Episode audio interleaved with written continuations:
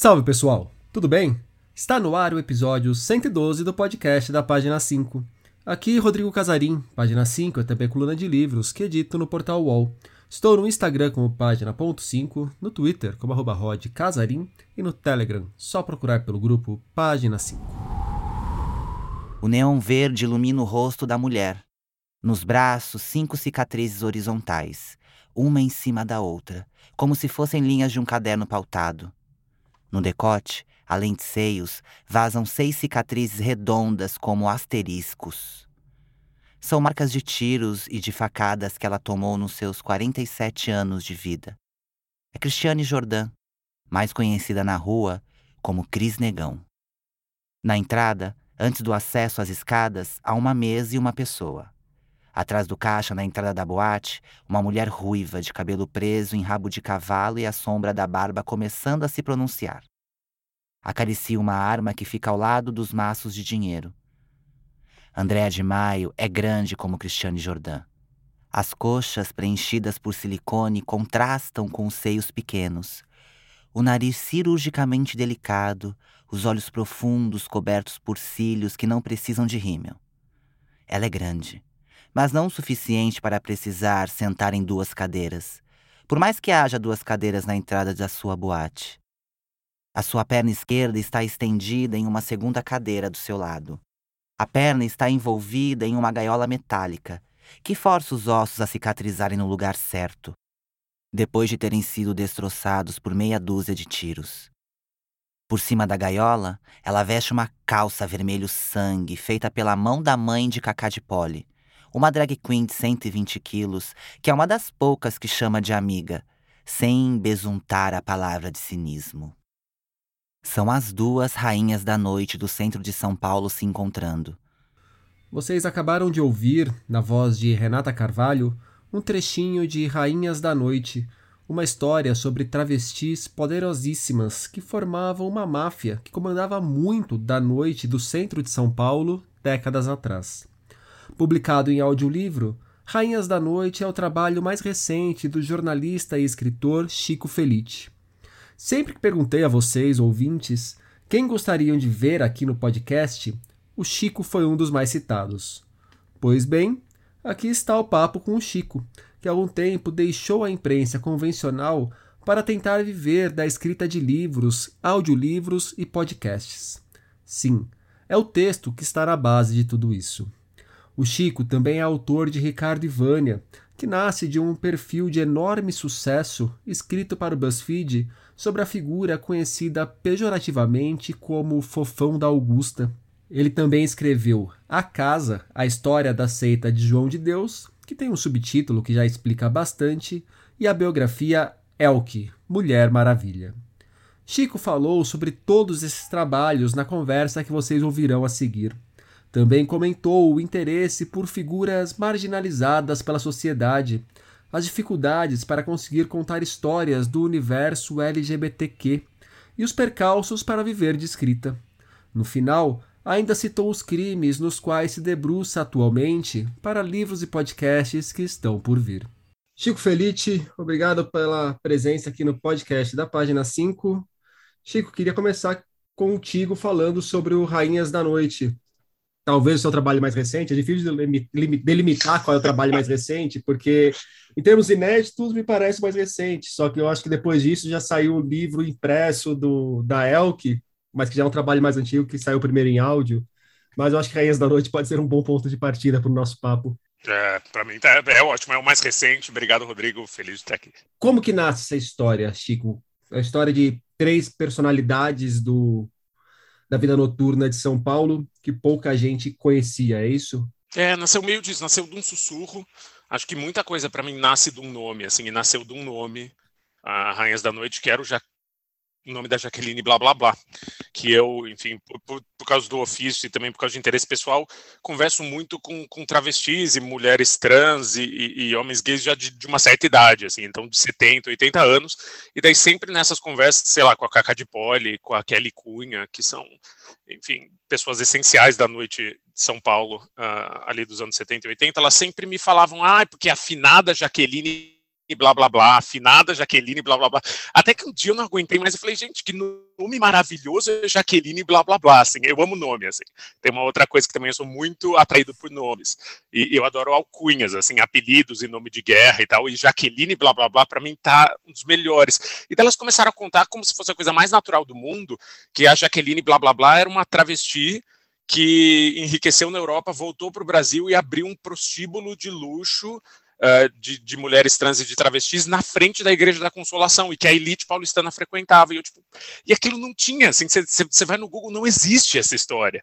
E elas contavam com a maior desfaçatez, com a maior naturalidade, como se aquilo fosse nada. Assim, então, nasceu da minha curiosidade em relação a Jaqueline blá blá blá, Uh, que daí se desdobrou para as duas outras rainhas. Assim, eu entendi que aquilo tinha sido um sistema de poder no centro, né? Tinha sido uma máfia comandada por travestis e mulheres trans e que tinham duas outras grandes rainhas, que eram a Andréa de Maio e, a última delas, que foi a, a Cristiane Jordan, mais conhecida como Cris Negão. Da onde surge essa alcunha blá blá blá?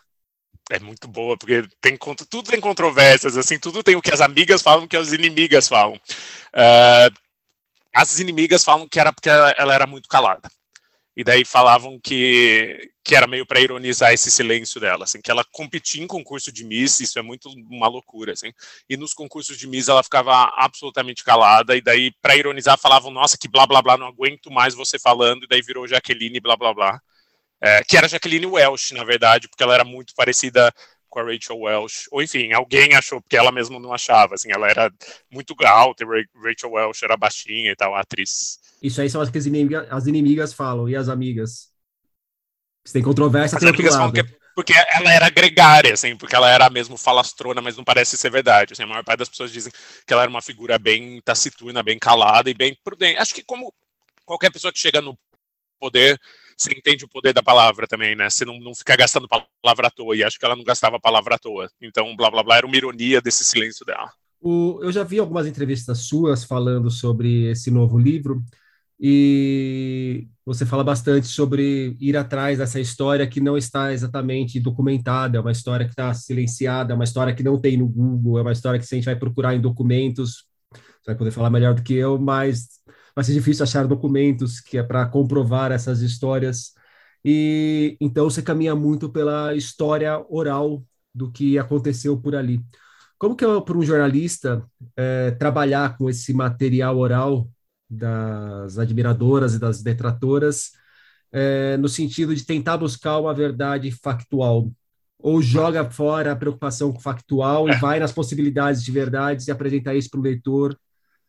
Porque também, na Acho verdade, essa... a gente sabe que o factual, às vezes, é só uma mentira que o jornalista consolida, né? Que tem muito é, mais então, nuances por trás de um factual mim, do que... Para mim, é a grande questão, assim, para mim foi a grande questão desse livro, de não só contar a história, mas dizer, olha, tá aqui essa história e tá aqui porque ela não foi contada até hoje. Tá aqui porque você não sabia que travestis, algumas travestis chegaram a ter 12 apartamentos em São Paulo e andar de limusine, ter arma e mandar matar e ter um poder que você nunca achou que uma pessoa num grupo tão marginalizado pela sociedade poderia ter. E parte muito disso, parte de porque a gente conta algumas histórias e porque a gente não conta outras histórias como sociedade, porque algumas pessoas ganham biografias e porque outras não ganham. E daí, a, a partir do momento que você fala, tá, quero fazer uma, uma biografia, uma investigação sobre essas pessoas, vamos ver o que tem de documento. Não tem nada, porque nem no jornal essas pessoas saíam. Quando elas morriam, nem no jornal elas saíam, sendo que elas eram riquíssimas e poderosíssimas. Daí você não tem mais, você não tem muito recurso de arquivo, né? Que é o tal do silêncio arquival. Você não tem um arquivo onde buscar o que essas pessoas foram. Daí como é que você vai contar essa história sem, sem esse arquivo?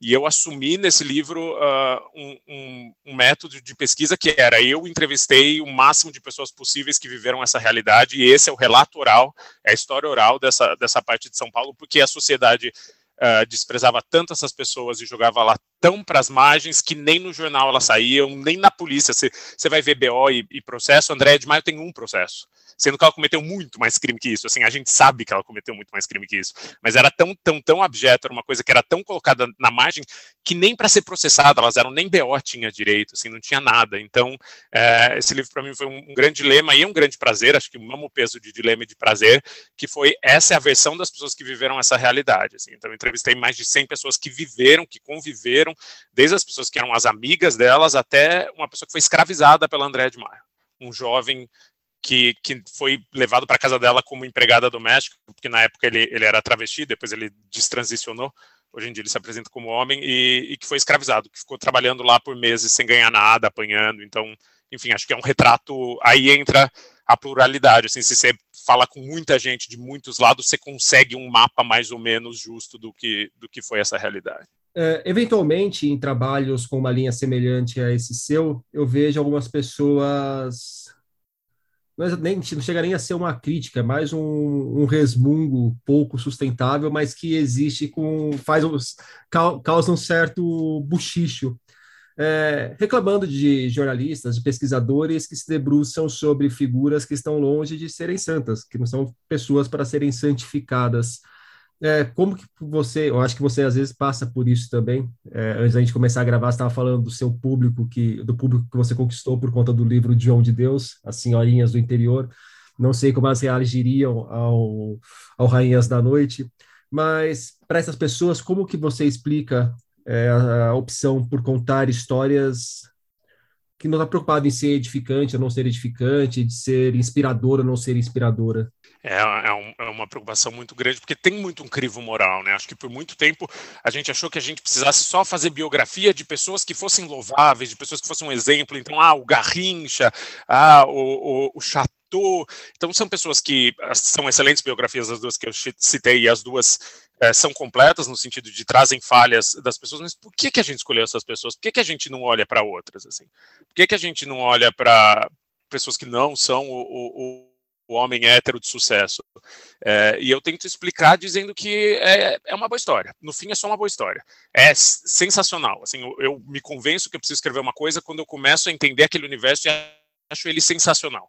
Eu acho o João de Deus e, e a casa que ele criou ali, o, o, centro que ele criou e aquele polo de, de lavagem de dinheiro e lavagem de fé e lavagem de esperança em Abadiane é tão sensacional quanto uh, o que André de Maio criou no centro de São Paulo, que foi a primeira boate de uma travesti para travestis, porque elas não podiam entrar em nenhuma outra boate, e elas iam com carro importado, porque elas voltavam da Europa com dinheiro e compravam carro em cash, em dinheiro, compravam carro conversível, e daí na rua Amaral Gurgel, ali embaixo do Minhocão, no centro de São Paulo, se formava um trânsito de conversíveis às quatro da manhã. Para mim é isso. Assim, as coisas são sensacionais e precisam ser contadas para não serem esquecidas nesses dois casos, tanto no caso do que o João de Deus fez ali no interior de Goiás, quanto no caso do que o André de Maio fez aqui no centro de São Paulo. É importante que as pessoas tenham claro na cabeça que a gente, jornalista, quando escolhe contar a história de alguém, quando escolhe entrevistar alguém, quando, enfim, resolve se debruçar sobre a, a vida de alguém, não quer dizer necessariamente que a gente vai tatuar essa pessoa nas costas, por um quadro na parede, acordar todo dia e falar: Ó, oh, como eu te admiro.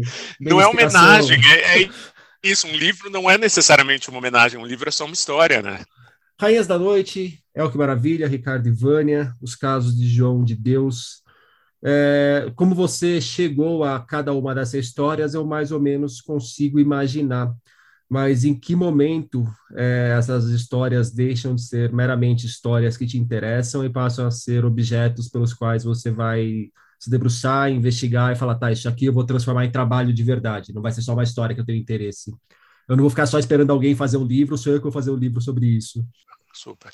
Acho que na maior parte dos casos é quando é uma cena, assim, eu me deparo com uma cena que de fato aconteceu, alguém me narra uma cena, eu descubro em, em, em documentos ou filmagens, enfim, uma cena que, que para mim é muito forte, que eu penso, puta, isso tinha que estar num livro e eu sei exatamente qual é a cena de, de cada um deles, assim.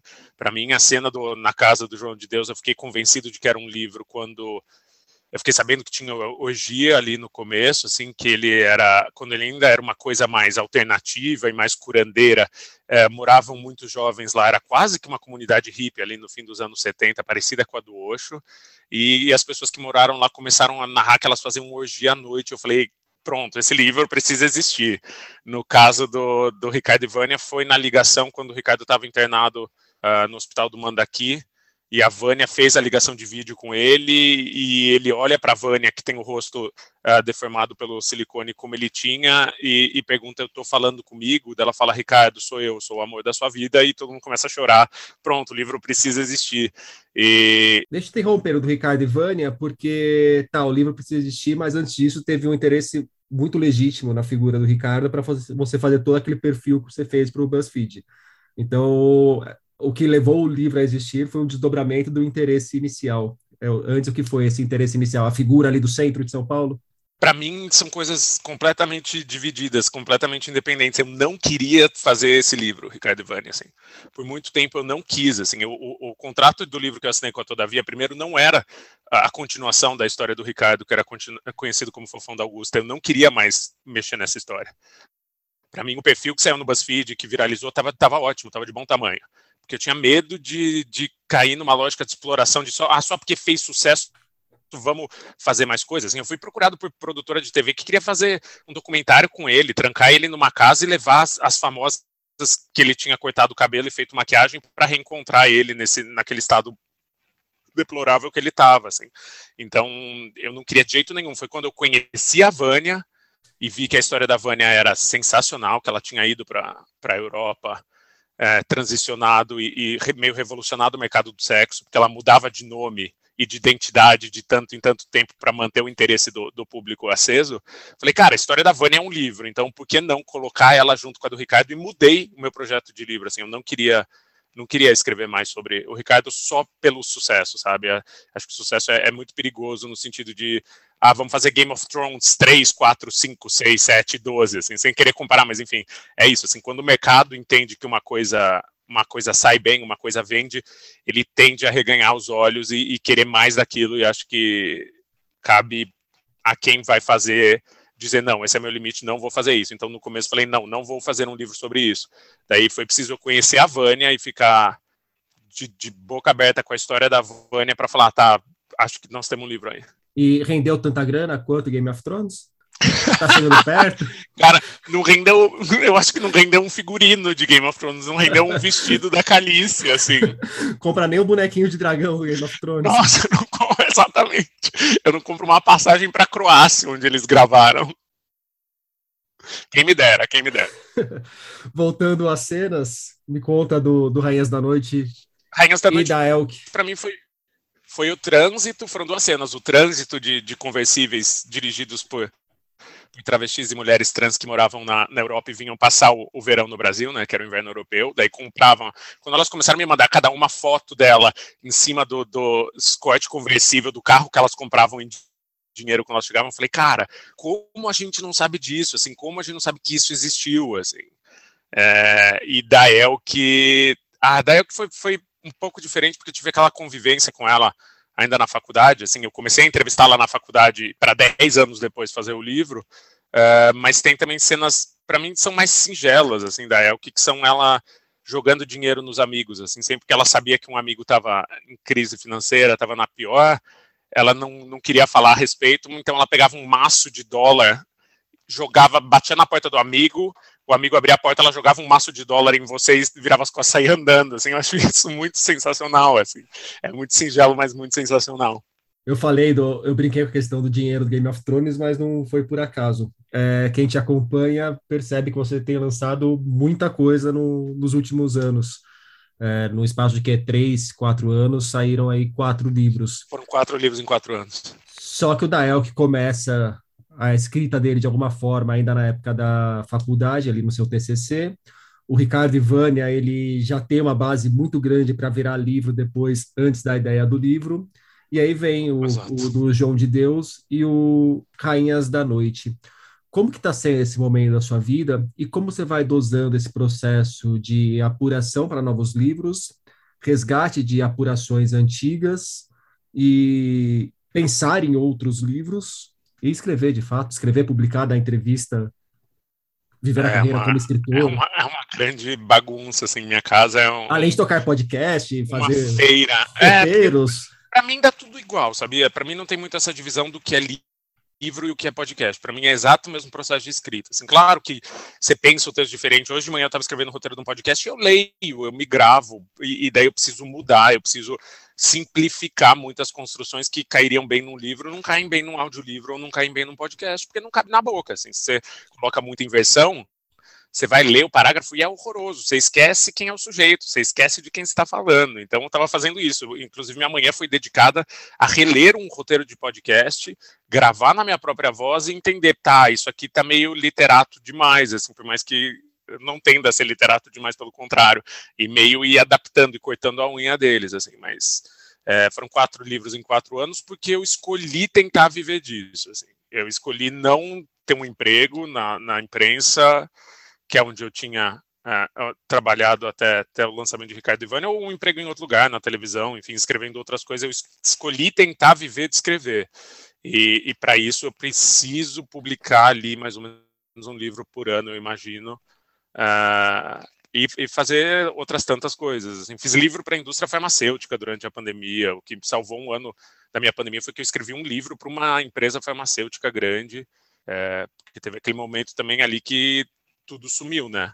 É, veio o vírus e, e, todos os contratos desapareceram, as pessoas desapareceram, você não sabia mais se ia ter emprego ou não, e foi o que salvou meu, meu ano de 2020, foi 2021, primeiro semestre. Bom, muita gente que ouve podcast também sonha em viver de escrever. Você já está em condições de dar dicas ou dar contradicas, tipo, olha, eu não posso falar o que você faz, mas não faça isso de jeito nenhum.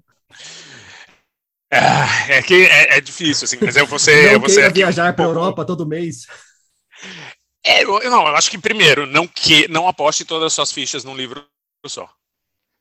Só existe um torturado, assim, não parta do pressuposto que você vai escrever torturado. Existe um torturado. Existe um livro que vai vender centenas de milhares de exemplares no mercado brasileiro.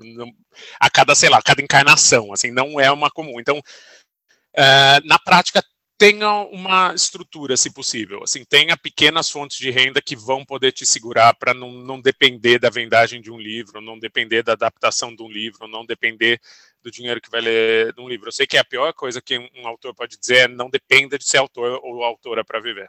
Tente não depender. Assim, se você conseguir não depender de ser autor ou autora para viver, talvez você consiga ser autor ou autora. Uh, na imensa maioria dos casos, é claro, daí você pega um Paulo Coelho, você pega. Tem, tem gente que consegue viver frondosamente. Acho que não é o caso do, do grosso das pessoas. Voltando aos seus livros, a gente fala de uma estrela da nossa cultura pop, de personagens da noite de São Paulo, de um vigarista que estuprava se aproveitando de, de poderes supostamente divinos. Como que você acha que essas histórias se relacionam com esse Brasil que a gente tem hoje aí? Me parece que são histórias que, na superfície, elas são muito contraditórias, elas mostram o embate de Brasil, mas aí na hora que a gente vai além da superfície e olha principalmente para a história com mais detalhes ali de João de Deus, mostra que é só uma fachada que quer se projetar de uma forma muito diferente do que seriam essas outras figuras da noite, principalmente. Sim e tentar se afastar de um passado que era muito próximo, né? Inclusive, ele foi muito, ele foi uma figura muito do submundo, ele foi uma figura muito marginalizada, ele foi expulso de Abadiânia, né? Pelo padre quando ele chegou. Então, não é que ele sempre foi o establishment, ele sempre foi o curandeiro mais famoso do mundo, não. Ele era um pária, ele era um bandido que, que fazia truques ali, truque que ele aprendeu no circo para enganar as pessoas. O padre expulsa ele da cidade e daí ele 30 anos depois a Oprah tá lá, sabe? Porque ele consegue enganar tanta gente criar uma fama tão solidificada que ele vai de área a, a establishment, assim, ao, ao, curandeiro de todos os presidentes. Então acho que tem sim muita coisa ligando aos trabalhos que eu, que eu ando fazendo que é meio eu gosto da margem, assim, eu não, eu não gosto do centro. Eu não gosto de trabalhar no centro, eu não prestaria para escrever esses perfis excelentes, inclusive da Piauí, sabe, perfil de 20 páginas sobre o, o, sei lá, presidente da Câmara, não, não prestaria. Assim, não me interessa quem está no poder, me interessa quem está muito longe do poder. Ou quem teve muito longe do poder, no caso do João de Deus, porque ele tinha acabado de cair do poder, né? E, e a parte da história dele que mais me interessa é, é, é meio essa trajetória dele de salafrário, charlatão, até uma pessoa respeitável. Assim, isso é muito maluco, como aconteceu esse salto. Você acredita em pessoas que não tenham margem dentro de si? Ou são pessoas que só optam por projetar apenas o centro e vender apenas o centro? Sei lá, o presidente da Câmara ele deve ter a parte de margem dele, só não é explorada por quem vai fazer esse perfil para Piauí. É, eu acho que, que é, e é mais difícil de se explorar, né? Tem, tem uma questão Com certeza, de trabalho né? também. Essa é uma questão de vontade do jornalista. Fácil. Exatamente. É, é, não está acessível, enquanto está muito mais acessível. Eu conversando com, com várias travestis de 70 e poucos anos de idade, a verdade está muito mais acessível, ou se não a verdade, versões diferentes do, dos ocorridos e elas são muito mais abertas, são pessoas que estão muito mais abertas, assim, acho que eu aprendi isso no, no meu tempo de ofício, que é as pessoas para quem ninguém está olhando são muito mais abertas do que as pessoas para quem está todo mundo olhando, assim, e acho que também é uma questão de, sei lá, minha sensibilidade mora mais ali do que fazer um perfil do Faustão, assim, eu, eu prefiro, tem alguma coisa em mim que prefere. O, teve algum momento da sua carreira, Chico, que você percebeu, que você sentou e pensou, tomando cerveja, tomando cachaça, não tomando nada, jogando videogame, sei lá, no, no celular, falou, puta, o universo LGBTQ realmente é uma praia que tem muita história apagada, muita história que precisa ser resgatada, muita história que tem que ser contada, e é nisso aqui que eu vou, ou foi meio que uma consequência da sua trajetória de vida estar nesse universo e contando histórias desse universo? Cara, eu sempre soube porque era o que eu vivia, assim, e eu vivi com intensidade, assim, eu fui um moleque que veio para São Paulo com 17 anos, uma jovem bicha, e eu saía quatro, cinco vezes por semana. Eu vivia à noite, assim, eu vivi cada coisa, assim, e cada biboca do, do Lago do Aroche, cada lugar meio inacreditável. Mas eu fui desestimulado a carreira inteira. Pelo contrário, assim, a vida tentou que eu não escrevesse sobre isso. Assim, minha carreira tentou que eu não escrevesse sobre isso. Eu sofri homofobia num, num jornal em que eu trabalhei. Eu uh, já tive autor muito famoso me dizendo que legal, seu primeiro livro é sobre o universo LGBTQ, não escreva outro, ou você vai ser considerado o, a, o escritor que só consegue escrever sobre o universo LGBTQ. É, é isso, assim, não, não foi, pelo contrário, assim, foi difícil conseguir as oportunidades para publicar, assim, muito mais do que conseguir a sensibilidade. Eu já ouvi, eu lembro de ter feito um perfil da Silvete Montilla, que é uma, uma drag queen maravilhosa, assim, estelar, que mereceria ter uma fortuna, enfim, ela, ela ganhou bastante dinheiro fazendo show, enfim, rainha da noite do humor, e, e ele passou por um editor heterossexual e o editor olhou para mim e falou, mas não é nada não é nada demais uma, uma drag queen ter uma BMW, sei lá, o carro que ela tinha na época, uma Mitsubishi, uma Pajero, assim, era um carrão, assim, era um carro de, que a gente tende a achar que só um médico tem, e a Silvete ia de boate em boate no centro de São Paulo com esse carro. Ele leu a matéria e falou, não, eu conheço várias drag queens, não é nada demais ela ter esse carro. E aquilo me feriu de modo porque, tipo, óbvio que ele não conhece nenhuma drag queen de São Paulo, óbvio que ele não entende o que essas pessoas vivem, óbvio que ele só estava dizendo aquilo porque era um, um, embate de poder, narrativa é poder, né? A história que a gente vai contar é o poder, e você dizer num, num jornal que, olha, essa drag queen fazendo show em boate fuleira conseguiu juntar uma pequena fortuna porque ela tem carisma, ela é amada e ela é uma baita artista, é confrontar um pouco o senso comum, né? Não, não deveria estar ali. E isso não aconteceu só uma vez, assim, aconteceu muito mais já ouvi explicitamente que eu não deveria escrever sobre o universo LGBTQ quando eu trabalhava em jornal também. Com uma notícia maravilhosa que era que o Silvio Santos começou a deixar mulheres trans entrar na plateia dele, que é exclusivamente feminina, né? Daí, de repente, uns 10 anos atrás, tem uma mudança ali que ninguém sabe o que aconteceu, que ele começa a deixar entrar mulher trans, porque até então era uma política meio transfóbica que só pode mulher cis. E daí eu acompanhei uma caravana de, de mulheres trans que saiu do centro, encontrou com o rock, enfim, a notícia era fenomenal deu muita leitura, o que mostra que o público tinha interesse, assim, ficou entre as mais lidas do fim de semana no, no jornal onde eu trabalhava, mas eu fui chamado na sala de uma chefe e ela brandindo o papel na minha mão, assim, o papel na mão dela, falou: você, a gente espera mais de você, você nada de braçada para escrever essas coisas, a gente quer que você escreva de outras. E daí eu fiquei pensando, tá, se eu não for escrever sobre o meu universo, quem vai? O senhor de 57 anos que cobre os commodities não, é óbvio que, tem que ser eu, assim. Então acho que foi um processo longo que só se sedimentou meio agora, assim, é uma segurança muito nova ainda, é uma segurança muito adolescente que eu tenho. É realmente, é difícil imaginar que os caras vão chegar no, no repórter deles de política externa e falar, ah, você nada de traçar em política externa, vai lá para o centro Queremos de São Paulo. que você é, é, vai escrever sobre sertanejo, entendeu? Não vão fazer isso. Pouco antes da gente começar a gravar a conversa, estava comentando do, do seu público. É, quem que é o, o, seu público? Quem são as pessoas que leem seus livros? E quem é a pessoa ideia. que leu do João de Deus e quem é a pessoa que lê os outros? Eu acho que os outros têm um perfil mais próximo do que o do João de Deus. É, eu acho que, que assim, se, se precisar dar uma cara ali para essa, essa coisa amorfa que é quem leu, eu acho que Ricardo e Vânia uh, e é o que são um público mais urbano, né? Se são um público mais, mais relativamente jovem, mais relativamente que acredita em direitos os humanos e acredite em histórias desse tipo, mas uh, aconteceu uma coisa muito maluca com a casa, que é o livro sobre a história da seita de João de Deus, que vendeu bem, mas no meus círculos eu não cruzo com ninguém que tenha lido, assim, e daí quando eu recebo mensagem, recebo e-mail, recebo... Uh, são pessoas completamente fora, assim, são senhorinhas do interior de Minas, são uh, é, aposentada de Porto Alegre, é, é a a advogada, isso aconteceu literal, a advogada de Belém do Pará, que, que levou várias amigas e hoje em dia se sente para Badiane, e hoje em dia se sente muito mal em relação a isso. Então, acho que foi um ponto ali fora da curva para um público que tende a ser a galera que escuta podcast, tende a ser, acho que um, um pessoal mais jovem. e Mas a casa foi, foi muito maluco, tanto que tem gente que se chega até mim, sei lá, rede social, Instagram e tal, e, toma um susto, assim, porque eu sou eu sou meio biscoiteiro, assim, eu não sou muito o autor distante, assim, não, não, eu sou, eu posto foto sem camisa, posto foto do meu cachorro, posto muita idiotice, eu, eu sou uma pessoa muito extrovertida e muito idiota, assim, que não é bom para minha carreira, eu já ouvi, inclusive, no meio literário. E essas senhorinhas, elas normalmente te escrevem para agradecer, só para compartilhar a impressão da leitura, para querer defender o João de Deus? Cara, ninguém quis defender o João de Deus, sabia? Durante a apuração desse livro quiseram, mas depois que saiu, acho que para tudo tem limite, assim. Teve uma pessoa, as únicas defesas que de fato ocorrem que são ex-seguidores dele, são sempre na linha de, ai, ah, não, tem segredos que o mundo ainda vai saber e que vão mostrar que ele não era assim. Daí você fala, tá, qual é o segredo? tô com o gravador ligado e, e todo o tempo do mundo, pode me contar. Não, são segredos, sabe, defesa difusa de um dia, história, vai, tá, então o que aconteceu? Me conta, me conta porque ele era uma pessoa boa, então me conta porque ele não cometeu esses crimes.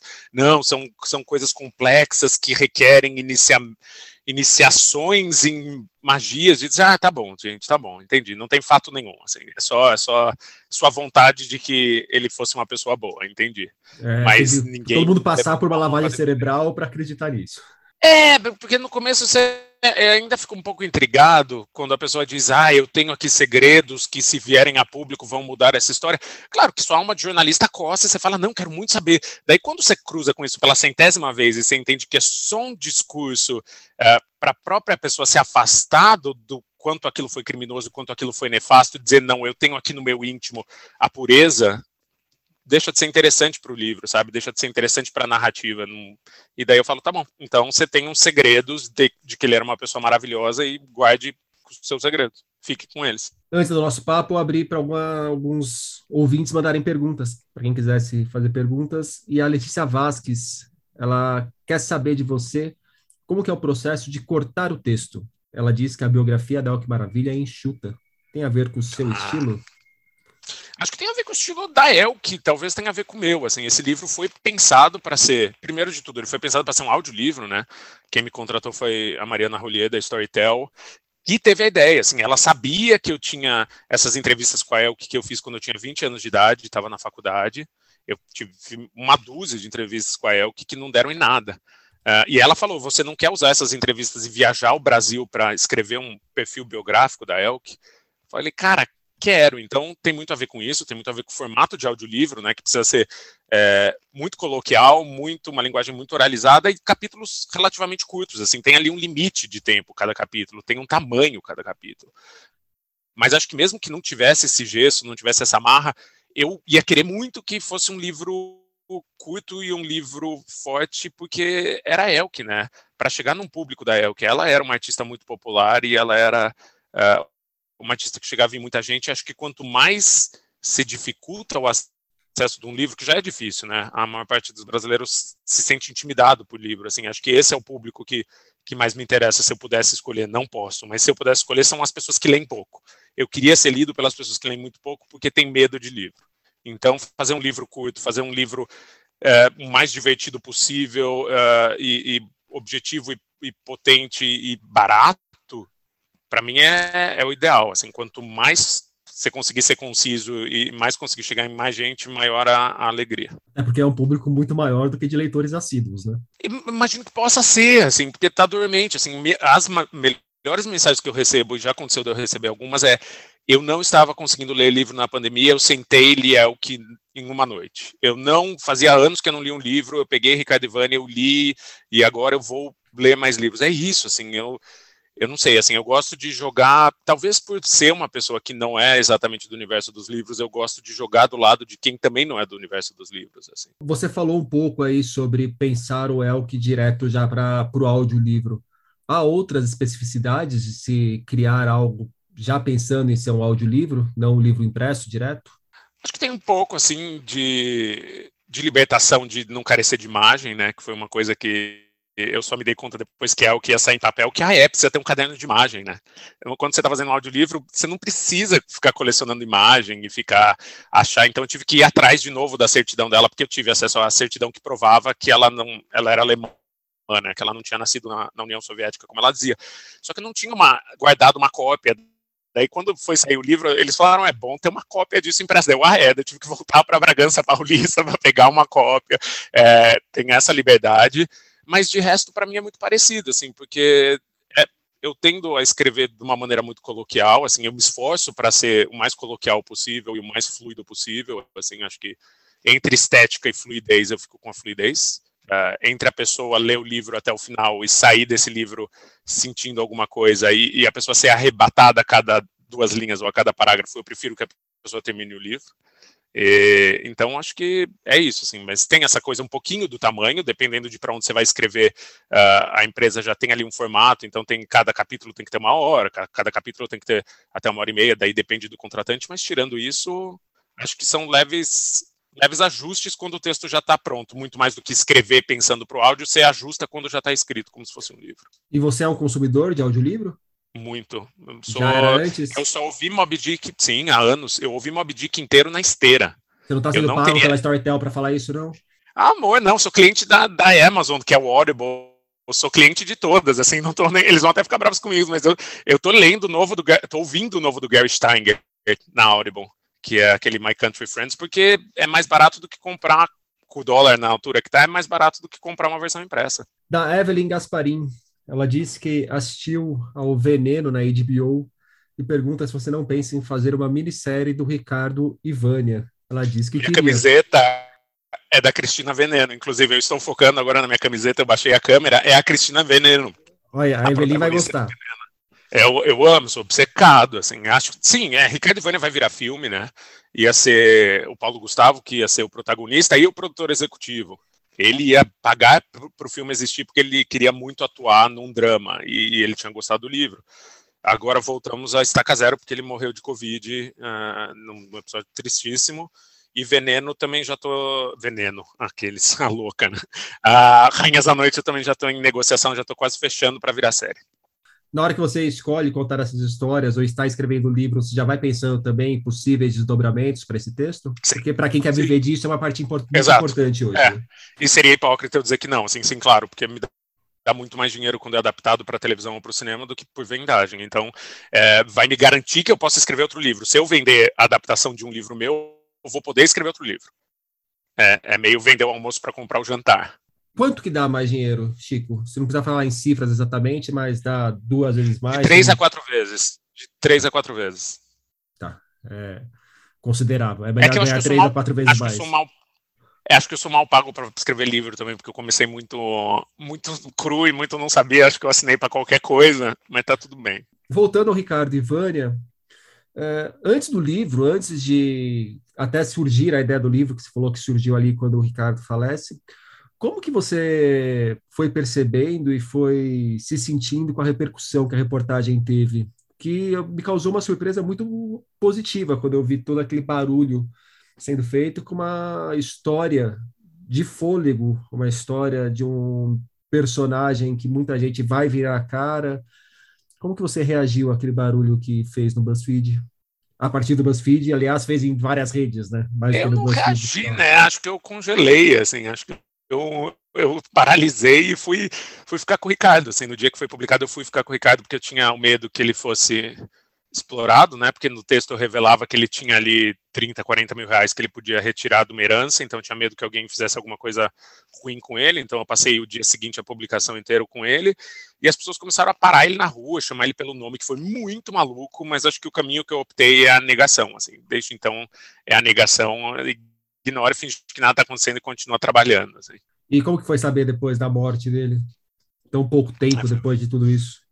foi, foi um puta de um baque, foi horrível. Eu tava na minha lua de mel e eu tive que ligar para a família dele ele, assim, porque tá aí, se tem uma coisa, uma conquista profissional que eu já tive na minha vida foi as pessoas do Hospital do Mandaqui, onde ele estava internado depois que saiu o perfil, sabiam a história dele por causa do perfil, me procuraram por causa do perfil para dizer que ele tinha morrido. Então, eles não teriam tido contato com a família dele se não, não tivesse. Então, eu tive, da minha lua de mel, ligar para o irmão do Ricardo e avisar que o Ricardo tinha morrido e que tinha que ele que vem um corolário de trâmite, né, com a morte, assim, não é simples, não é você morreu, a coisa está resolvida, não, você morreu, começa um, um livro do, do, Kafka, assim, que, que tudo é papel e tudo é cartório e tudo, mas enfim, eu tive que dar notícia e foi horrível, assim, foi, foi um puta de um baque. Hoje você tem um podcast que se propõe a contar histórias indo além dos memes, mostrando o que há por trás desses memes. Ah, de certa forma, esse trabalho com o Ricardo, de mostrar quem era o Ricardo, alguém muito além do fofão da Augusta, foi um ir além do meme que já existia em São Paulo antes até da popularização da internet, né?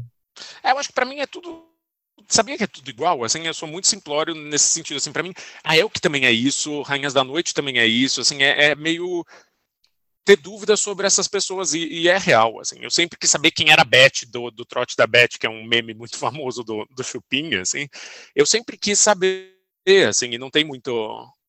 Para mim é, é, tudo a mesma coisa, para mim é tudo igual, assim, e, inclusive não sei quando isso vai pro ar, mas a segunda temporada tá prestes a ir pro ar, assim, tá prestes a estrear, é mais longa, é mais legal, é mais, muito mais maluca que a primeira, eu, eu tô muito feliz com ela. Pedro Carlos Leite, qual é a diferença da boa literatura para a má literatura? Caralho, não faço a menor ideia. Você tem algum, você tem algum palpite? Eu acho inclusive perigoso, né? Porque acho que você criar essas duas, essas duas caixas é, é você, você dá o poder de alguém escolher. Assim, acho tão perigoso você, você dar esse poder para alguém de dizer o que é bom e o que é ruim. Ô Chico, eu criei o um podcast para trazer pessoas aqui para responderem as perguntas que eu não sei responder também. Então, não não joga essa batata quente pra mim, não. Vamos abrir uma caixinha de perguntas no Instagram do podcast e vocês respondem pra gente. Pronto. E o que vem pela frente, Chico? No que, que você está trabalhando?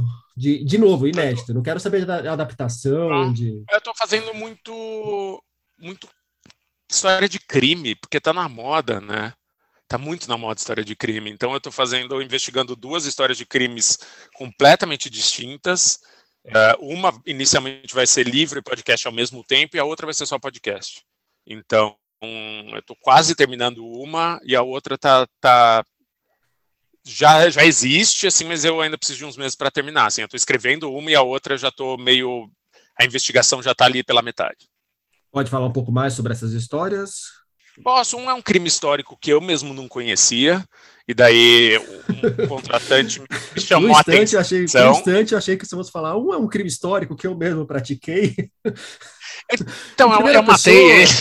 Eu vim, exato, eu tô dando essa exclusiva que eu tô confessando, não, que eu mesmo não conhecia, e daí quando uma pessoa falou, olha, eu quero te contratar para fazer esse podcast, me contou que era o crime, eu falei, cara, como eu tenho essa falha de caráter que eu não conhecer esse crime, é um crime muito louco da, da elite, assim, não é de, de gente pobre, Uh, e o outro que nunca foi resolvido, nunca foi solucionado e nunca foi julgado. E o outro é a história mais louca que eu já cruzei. Assim, até difícil de definir, juro. Agora eu dei uma hesitada, eu, eu olhei para o infinito e tentei pensar, mas é a história mais maluca que eu já cruzei, que começa com interesse por uma, uma pessoa que mora na rua, ou está em situação de rua, e termina sendo um, uma coisa internacional, um crime internacional, assim, juro, é, é, é difícil contar sem, sem entregar e sem parecer lorota, assim, é meio inacreditável. Não deve ter sido fácil vender essa ideia. Cara, pior que foi, porque quando você fala, é que eu não posso falar aqui o que é, assim, mas quando você fala que, que, que existiu, assim, fala tipo, ah, tá vendo essa pessoa? Então, ela está aqui. Eu encontrei essa pessoa, pronto. Ligar esses dois pontos é o que bastou para vender essa ideia. Pra gente fechar, me indica um livro. Cara, você quer alguma, algum, alguma sessão, eu alguma prateleira uma específica? Uma indicação que você queira dar. É, Sabor Idêntico Natural, da Nathalie Lourenço, que é um livro de contos que, que são vendidos como ficção científica, mas eu, eu não sou da ficção científica não são, são contos de humor, assim, são contos de humor muito pesado, uh, ou, sei lá, qualquer coisa da Selva Almada também. Essas são as duas coisas que eu estou um pouco obcecado no momento. Chico Felite, muito obrigado pelo papo. Imagina, eu adorei, eu agradeço. Eu devia estar pronto para do livro, eu sabia que ela ia vir, daí de repente fiquei, meu Deus, um livro! Foi tipo, apontaram uma arma pra minha cara, sabe? É, mas é mais interessante quando é assim. Valeu. Eu tava completamente desprevenido. Eu agradeço. As versões impressas de A Casa, Ricardo e Vânia e Elke, Mulher Maravilha, chegam aos leitores pela Todavia. Já a versão em áudio de Elke, Mulher Maravilha e Rainhas da Noite, de Chico Felite, chega aos ouvintes pela Storytel. A Filha Primitiva, da cearense Vanessa Passos, foi o livro vencedor da sexta edição do Prêmio Kindle de Literatura. O anúncio aconteceu na última terça-feira. A Filha Primitiva é um romance que conta a história de três gerações de mulheres de uma mesma família em Fortaleza, unidas pela dor e pelo abandono, separadas pela fé, pelo ceticismo e pelos segredos que guardam uma das outras. Isso segundo o comunicado à imprensa. Com o prêmio, Vanessa embolsa 50 mil reais, sendo 10 mil deles como adiantamento pela versão impressa de A Filha Primitiva, que agora sairá pela Record. Os outros finalistas do certame foram A Jurema, Sob o Céu do Sertão, de Eduardo Soares, Virgínia Mordida, de Giovanna Vieira, Ciudad Augusta, uma distopia latino-americana, de José Manuel Torres, e Xirê das Águas, de Jussiane Reis. Mais de dois mil títulos foram inscritos no prêmio. Socorro Ascioli e João Paulo Cuenca foram os jurados dessa edição do Prêmio Kindle. Em começo, foram só olhares que a moça, com seus úmidos olhos negros, grandes, quase cobrindo toda a esclerótica, correspondia a furto e com medo. Depois foram pequenas frases, galanteios, trocados às escondidas, para afinal vir a fatídica carta. Ela recebeu, meteu-a no seio e, ao deitar-se, leu-a, sob a luz da vela, medrosa e palpitante. A carta era a coisa mais fantástica, no que diz respeito à ortografia e à sintaxe, que se pode imaginar. Tinha, porém, uma virtude. Não era copiada do secretário dos amantes. Era original. Contudo, a missiva fez estremecer toda a natureza virgem de Clara, que com a sua leitura sentiu haver nela surgido alguma coisa de novo, de estranho, até ali nunca sentida. Dormiu mal, não sabia bem o que fazer, se responder, se devolver. Viu o olhar severo do pai, as recriminações da mãe. Ela, porém, precisava casar-se. Não havia de ser toda a vida assim como um cão sem dono. Os pais viriam a morrer e ela não podia ficar pelo mundo desamparada. Uma dúvida lhe veio. Ele era branco, ela mulata. A filósofa Djamila Ribeiro é quem acaba de ler um fragmento de Clara dos Anjos, romance póstumo de Lima Barreto. A leitura faz parte da campanha Espalhe Lima, uma das primeiras ações para marcar o centenário da morte do autor de Triste Fim de Policarpo Quaresma. Lima se foi no dia 1 de novembro de 1922, aos 41 anos. A Espalhe Lima é uma iniciativa do Brasil Lab da Universidade de Princeton, nos Estados Unidos, com a Companhia das Letras. Difundir a obra do escritor no exterior é um dos objetivos da ação. Mensalmente, nomes como Lázaro Ramos, Conceição Evaristo, Silvio de Almeida e a própria Djamila, claro, lerão textos de Lima. Os vídeos, legendados em inglês, serão disponibilizados no site espalhelima.com.br.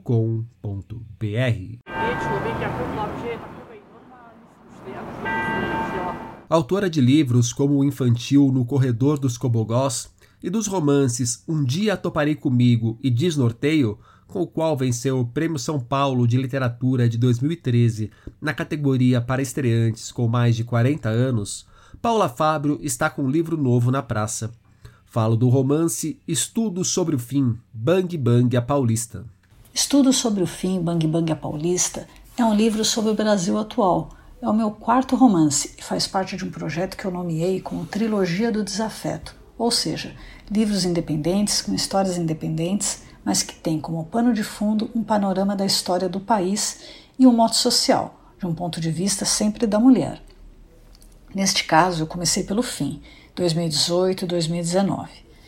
Eu diria que esse romance ele pode ser lido como uma história de amor, como um estudo da sociedade brasileira, ao mesmo tempo é uma tragédia, embora tenha bastante humor. A trama se constrói a partir de um roubo de bicicletas no edifício de classe média em São Paulo e apresenta a complexidade da sociedade brasileira na formação e nas diversas nuances dessa onda ultraconservadora que se abateu sobre o país. Não há exatamente um protagonista. Como nos meus livros anteriores, há vários personagens que atuam sempre com o mesmo peso no livro. Os personagens são entregadores de aplicativo, moradores da quebrada, pastores evangélicos, empresários do coco e camelôs. E eles representam os vários mundos que existem paralelamente mundos só perceptíveis uns aos outros por raros segundos e, infelizmente, por olhares enviesados e distorcidos. Eu busquei uma linguagem bastante acessível e um ritmo narrativo que tivesse a ver com os tempos atuais, assim, de muita agilidade mesclada com ironia e alguma perversidade. O lançamento da obra acontecerá no dia 10 de março, às 19h30. A Paula baterá um papo online com Humberto Conzo e Tami Ganan, amigos aqui da casa. A conversa será transmitida no YouTube pelo canal Primeira Prateleira, do Humberto. Estudo sobre o fim Bang Bang a Paulista de Paula Fábio chega aos leitores pela Reformatório. Uma história sobre como um pequeno erro, uma pequena falha, pode causar uma grande comoção, provocar um cancelamento. Essa é uma das formas de entender Retinta e o Pé de Jamelão, livro do quadrinista, escritor e ilustrador Estevão Ribeiro.